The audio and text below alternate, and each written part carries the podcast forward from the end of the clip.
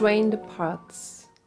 Its smoke paints the sky, and on the platform I wave my hanky.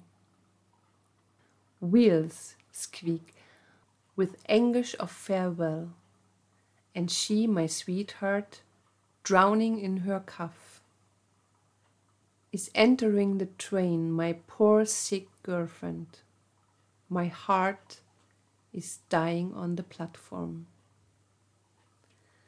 Welcome, everybody, to episode number 32 of Around the World in 80 Tangos. Today, Ya Sale el Tren, Luis Rubinstein, interpretation of Miguel Caló.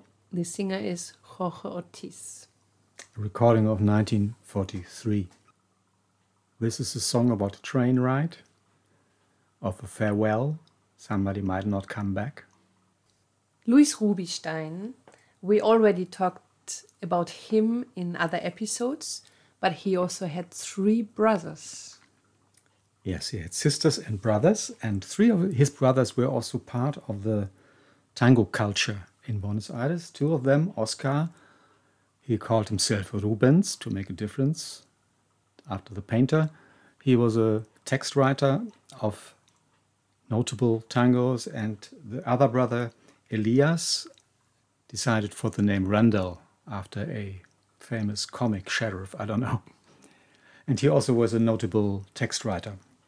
The third brother of Luis, Mauri, Maurizio, kept his name and he was more a writer.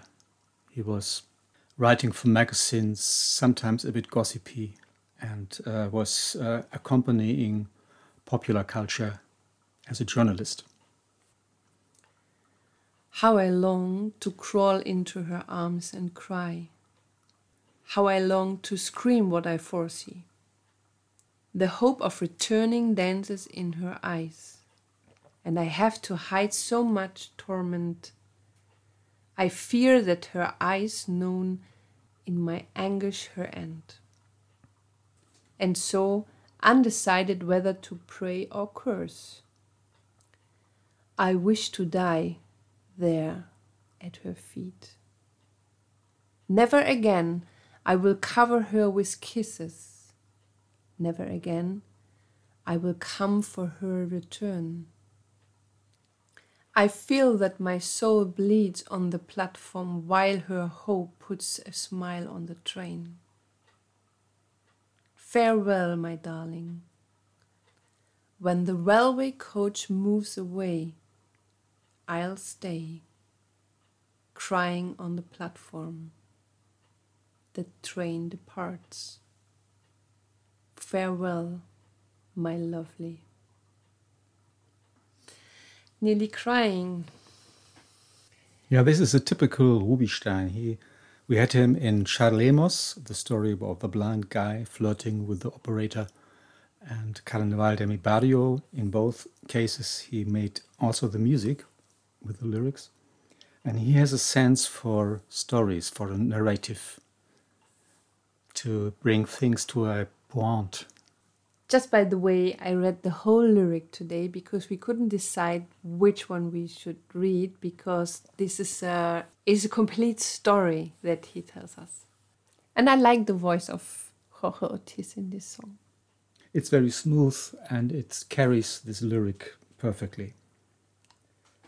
Jorge Ortiz had his big time with Biagi before he recorded this song and six others with Caló. He spent some time with Rodolfo Biagi and made 37 recordings. And the pairing Biagi Ortiz is one of the most prominent in the tango world. And also, he had an other name before. Yes, when while he was playing with Donato, he, he used his maiden name, Juan Edelmiro Alessio. So when you look at the discography of Donato, you will find Juan Alessio as a singer, and this is later Jorge Ortiz. After singing with the orchestra of Miguel Caló, he went back to Biagi. Yes, after short engagements uh, which took him to Brazil, Venezuela, and Chile, he returned to Biagi, but only for a brief intermezzo, and then he made other things. The Argentinian train. The Argentinian railway history is a very interesting one, and it's very focused on by the Argentinians because it's a matter of national pride. So they started to construct the railway system in mid 19th century, first with Argentinian money, capital, and then at the end of the century they needed more money because uh, there was a lot of need to bring all the products from agriculture to the ports. And so they invited English capital and they sold uh, complete route segments to, to English companies. And until uh, the mid 20th century, these uh, route segments belonged to the English. And then uh, Juan Perón nationalized the railway system, just making a deal because the English had a big trade deficit, some billion euros in, in today's value, uh, because they couldn't pay all the delivery during the war. And so the Argentinians got their railway system back for a very cheap price. It was a bargain, but it was a bit outdated. So the the rail network and the trains were quite old and not well maintained, which did cause also big scandals in the 30s during the Decada Infame, the relation between the railway system, it was owned by the English company, and uh, Argentinian corruption. So this was a big thing politically. And so after the railway system was nationalized, the Argentinians were really proud and happy. We already talked about Miguel Caló in our second episode, but it's 30 episodes away from today.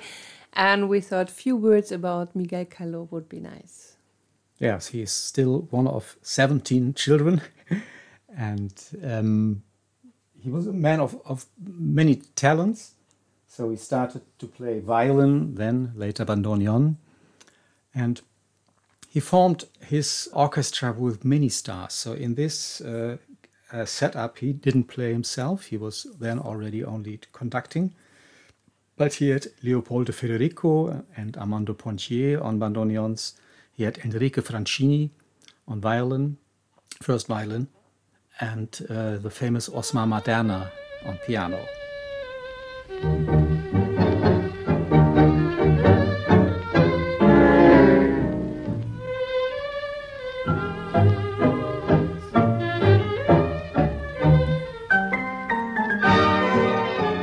And he played in the same Liga like Anibal Troilo, we can say.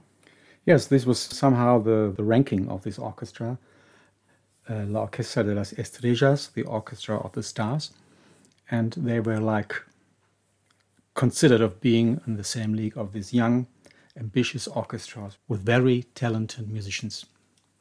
This was episode number 32 from Around the World in 80 Tangos. Today we had Ya Sale El Tren, Luis Rubinstein recording Miguel Caló. The singer was Jorge Ortiz, recording year 1943. Thank you for traveling with us through tangos we love. We hope you enjoyed. This was Daniela and Raimund, Tango Mundo, Berlin. Stay healthy. Take care. Bye bye. Bye.